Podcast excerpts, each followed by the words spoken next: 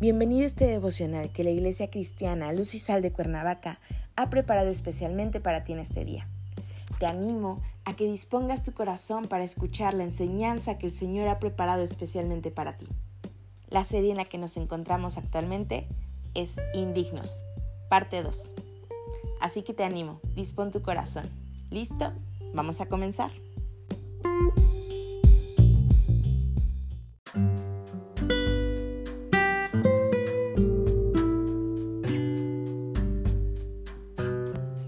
¿Qué tal? Muy buenos días, es un gusto saludarte el día de hoy, bienvenido. Nuestro tema de hoy es Sansón. Y sí, efectivamente, ya lo habíamos visto, como te comentaba ayer, vamos a retomar un poco de las vidas de algunas personas, de algunos indignos, para que podamos cerrar la parte 2 y puedas esperar lo que viene y tenemos preparado para ti. Así que te voy a pedir que me acompañes a Primera de Pedro, capítulo 5, versículo 8. La palabra del Señor dice, Sed sobrios y velad, porque vuestro adversario el diablo, como león rugiente, anda alrededor buscando a quien devorar. Quisiera ilustrarte una práctica que tienen los esquimales para matar a los lobos. Es una práctica que aunque ingeniosa es bastante cruel. El esquimal derrama sangre de un animal sobre la lámina de un cuchillo bien afilado Después la congela y repite el proceso hasta que la lámina queda totalmente cubierta e imperceptible. Luego, clava el cuchillo con la lámina hacia arriba. El lobo siente el olor de la sangre, así que sigue su rastro y descubre la carnada.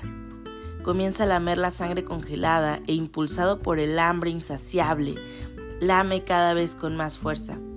En cuestión de minutos, come todas las capas y la lámina aparece amenazador ante él. Pero su deseo de comer no deja que perciba el peligro y el cuchillo comienza a cortar su lengua, después su garganta, y el lobo pasa a devorar su propia sangre. Su apetito incontrolable lo autodestruye. Al día siguiente, su cuerpo sin vida es encontrado sobre la nieve. Este hecho es una excelente ilustración de cómo el pecado es autodestructivo. Es aquí donde entra Sansón, que es uno de los personajes más interesantes y ricos de estudio dentro de la palabra de Dios. Su vida encierra muchas lecciones, de las cuales hoy te quiero mencionar cinco que creo son de mucha importancia para nuestra vida espiritual. La número uno, inclinación al pecado. Todos somos vulnerables en uno u otro aspecto que debemos reconocer y controlar. Sansón tenía un lado vulnerable. Si él hubiera reconocido su vulnerabilidad, quizás hubiera podido acercarse a Dios para que Él la tomara y la transformara y no caer de la manera en la que lo hizo. Número 2. Cuida de tus ojos. En general no podemos controlar la primera mirada, pero podemos retirarla de aquello que solo va a causarnos problemas. Cuidado con el lugar, persona u objeto en el cual detienes tu mirada. No seamos como Sansón, que se quedó cautivado por algo que lo iba a destruir.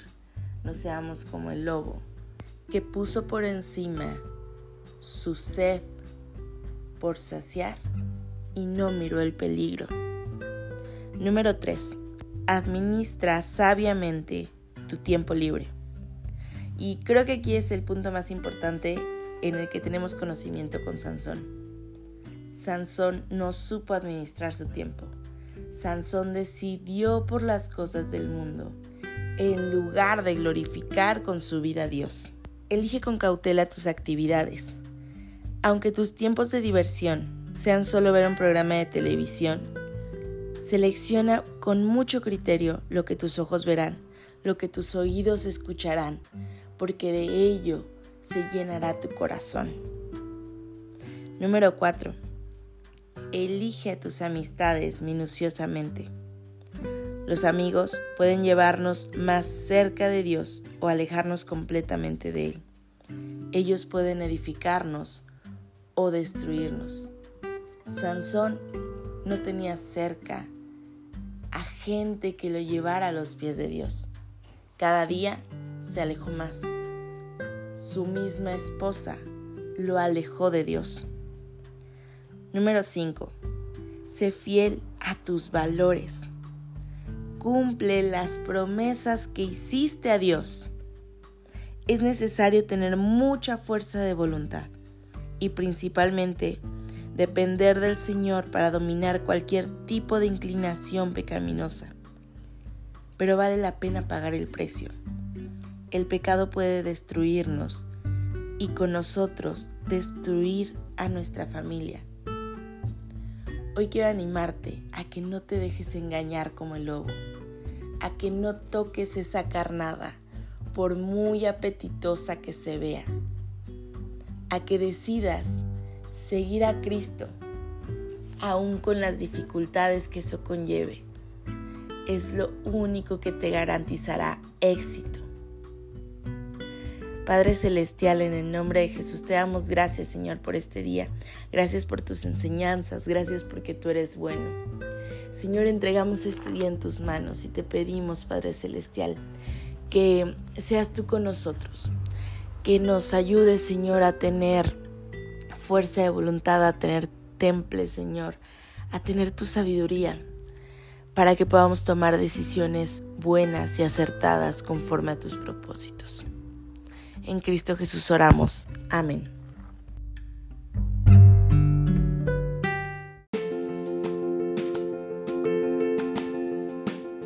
Ha sido un placer compartir la palabra contigo el día de hoy te animo a que nos sigas en redes sociales, a que estés pendiente de la reanudación de nuestros grupos.